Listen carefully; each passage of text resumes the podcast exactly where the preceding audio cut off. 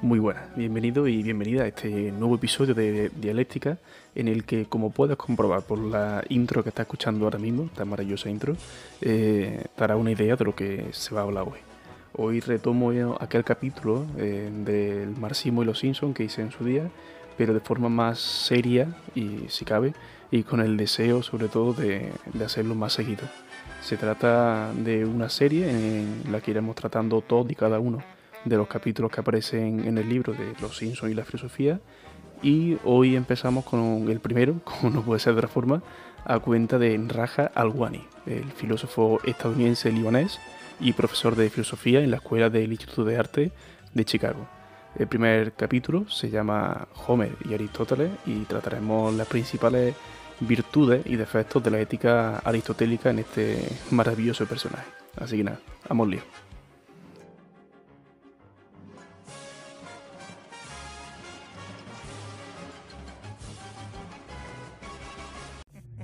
También está la visión aristotélica del asunto. Ay, por Cuidado, favor. cuidado. También está la visión aristotélica del asunto. Sí, Aristóteles. La ética nicómaco. Sí. Que lo habremos leído todos, entiendo, ¿no? Y lo habremos supuesto. hasta Sí, pero estudiado. en latín. Bueno, ética nicómaco, Aristóteles. El- en el justo medio está la virtud. En el justo medio está la virtud. Vamos a ser un poquito virtuosos. Pues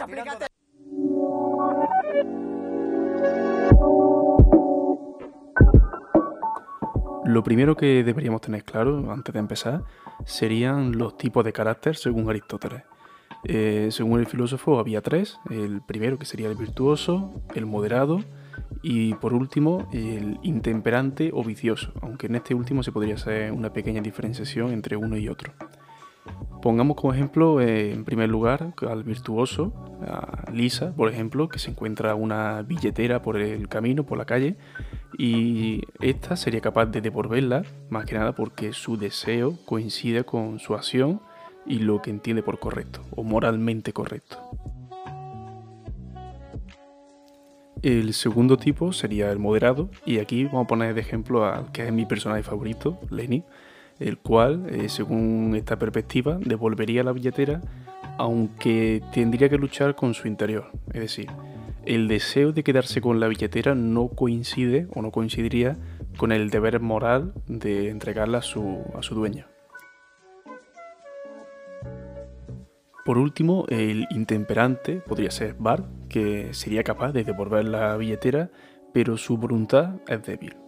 Por otra parte, el vicioso Nelson, por ejemplo, se quedaría con ella e incluso la tiraría por ahí, la devolvería eh, diciendo que estaba vacía o cualquier otro tipo de tropería, siempre y cuando se saliese con su, con su deseo, ¿no? con la suya. Aristóteles entiende la virtud como una condición del carácter vinculada tanto con las acciones como con los sentimientos. Entonces, ¿en qué lugar deja esta jerarquía a nuestro protagonista de hoy? Yo creo que no hace falta ser un fiel seguidor o un friki de la serie como un servidor para darnos cuenta de que Homer pertenece a la categoría del vicioso. El primer ejemplo que os pongo es muy claro, el de la comida. Homer necesita satisfacer su deseo de ingesta calórica de una manera que llega a rozar lo enfermizo en algunas ocasiones.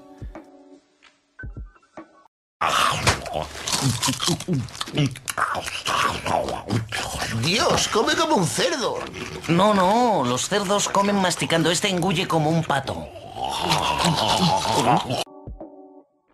De hecho, en este capítulo que acabas de escuchar, El enemigo de Homer, hay una escena con Frank Grimes, Raimito, en la que el recién llegado a la central pilla a Homer comiéndose su bocadillo.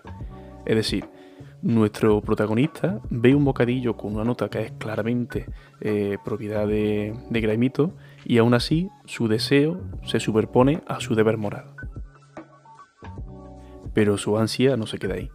Yo creo que todos conocemos la famosa receta inventada de Homer como aquel gofre medio crudo con el que se envuelve una barra entera de mantequilla, o como cuando obligaba a su hijo, a Bart, a comerse la salchicha enrollada en tiras de bacon, a pesar de que su hijo le dijese que sufría de problemas eh, del corazón, o como cuando obligaba también a un niño alérgico a la lactosa a comerse un helado porque, según decía, no soportaba a los intolerantes en el país de la libertad.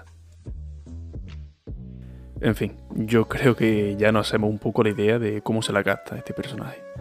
Podríamos estar aquí enumerando ejemplos hasta el día de mañana o hasta que los productores de la serie volviesen a introducir el componente crítico que se ha encargado desde la compra de Disney. Aunque bueno, si hemos hecho una lista sucinta de los ejemplos más representativos, creo que no podemos dejar de lado a esta maravilla. 64 lonchas de queso americano. 64.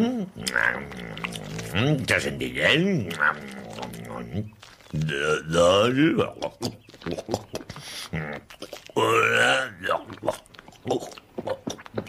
¿Te has pasado toda la noche comiendo queso? Otra de las razones por las que Homer no puede ser considerado como un virtuoso dentro de la categoría aristotélica, ni siquiera como un moderado, es porque le encanta mentir. La cantidad de ejemplos en este sentido tampoco se queda corta, pero los que más llaman la atención son cuando miente continuamente a March al decirle que se había deshecho de su pistola, cuando dice que va a la central nuclear, cuando en realidad va a la fábrica de cervezas DAF, o cuando ocultó que en realidad no había terminado su estudio de secundaria. Aunque sin duda mi favorita es cuando ayuda, entre comillas, a Bart a cortar con la señorita Carapapel por carta diciéndole lo siguiente. Apartes el personal. Las cartas cariñosas de amor son mi especialidad. Querida muñeca, bienvenida a la Villa de los Tristes. Población. En fin, sigamos. Otro motivo por el que carece de virtud, según Aristóteles, sería por su falta de amigos. El filósofo hacía hincapié en la importancia de la amistad eh, porque pensaba que sin amigos no podemos ejercer la virtud y llevar vidas completamente satisfactorias. Homer como tal no tiene amigos, tiene compañeros de aventura, juerga o borrachera. Véase Barney, Moe, Lenny, Carr, etcétera, etcétera. Con ellos se lo pasará de puta madre, eso está claro. Pero cuando tiene un problema real, pocas veces, o casi que ninguna, acude a ellos. Si nos vamos al ámbito familiar, esposa e hijo, aunque para Aristóteles seguía estando dentro de las amistades, tampoco cambia mucho la cosa. ¿Cuántas veces ha intentado ganarse el cariño de su hijo comprándole cosas, como con el pony de Lisa? O como cuando mandó a trabajar a Bart a una casa de cita a modo de castigo. ¿Cómo olvidar cuando fomentó también el odio y la competitividad entre hermanos cuando se enfrentaban en un partido de hockey? ¡Eh! Apo ha telefoneado. El viernes jugarán el equipo de Bart contra el equipo de Lisa. Estaréis en competencia directa. No me seáis blandos el uno con el otro solo porque seáis hermanos. El viernes quiero veros luchar por el amor de vuestros padres. Luchar, luchar, luchar, luchar, luchar, luchar, luchar, luchar, luchar, luchar, luchar. Y bueno, de Maggie la pobretica mía ni hablemos porque directamente para Homer es que ni existe. Aunque sí es verdad que hay una escena famosa, la del Hazlo por ella, en la que aparecen todas las fotos de Maggie en su puesto de trabajo, tapando aquel cartel del señor Bass en el que ponía aquello de No lo olvide, usted está aquí para siempre. Después de todo lo que hemos visto, ¿en qué lugar queda Homer Simpson? Bueno, se podría decir que comete infinidad de malas acciones, o al menos moralmente incorrectas, pero no es mala persona. No tiene una voluntad maligna en su interior que le lleve a cometer fechorías, por así decirlo. Si hacemos un repaso biográfico, debemos tener en cuenta que buena parte de su vida la pasa en Springfield. Y ya sabemos que en este pueblo brilla por su ausencia la ética o modelo de conducta digno a seguir. Y es que crecer en un ambiente sano es uno de los requisitos indispensables para Aristóteles a la hora de forjar una ética adecuada. En este sentido, más que ira, enfado o rechazo por las acciones de Homer, lo que uno podría llegar a sentir es lástima Lástima porque desde el momento de su nacimiento ha estado carente de este tipo de ejemplos a seguir. Su madre lo abandonó cuando era pequeño, aunque también lo hizo una vez más cuando era, era mayor. Por otro lado, su padre tampoco es que lo haya estimulado mucho, que digamos, a la hora de alcanzar su meta.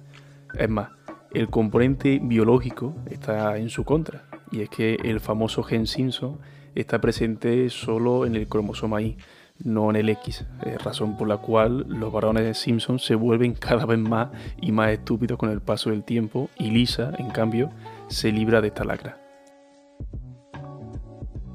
Por último, en el capítulo Lucha de clase en Springfield, Marge da en la clave a la hora de describir a su marido. Cuando comprende que no puede obligar a su familia a integrarse en aquel selecto club elitista, comienza a enumerar las que entiende son las principales virtudes de cada uno de los integrantes de su familia, aunque de Bart no logre encontrar ni una sola. De Homer dice que le gusta su humanidad desenfadada. ¿Qué quiere decir con esto? Pues no es otra cosa sino su amor por la vida, el disfrute y goce más absoluto de cada uno de los segundos de su vida, la práctica de una especie de hedonismo, que se podría decir, sin importarle en ningún momento la etiqueta o el qué dirán eh, por parte de la gente. Por tanto, sería esta la parte admirable de, de la ética de Homer.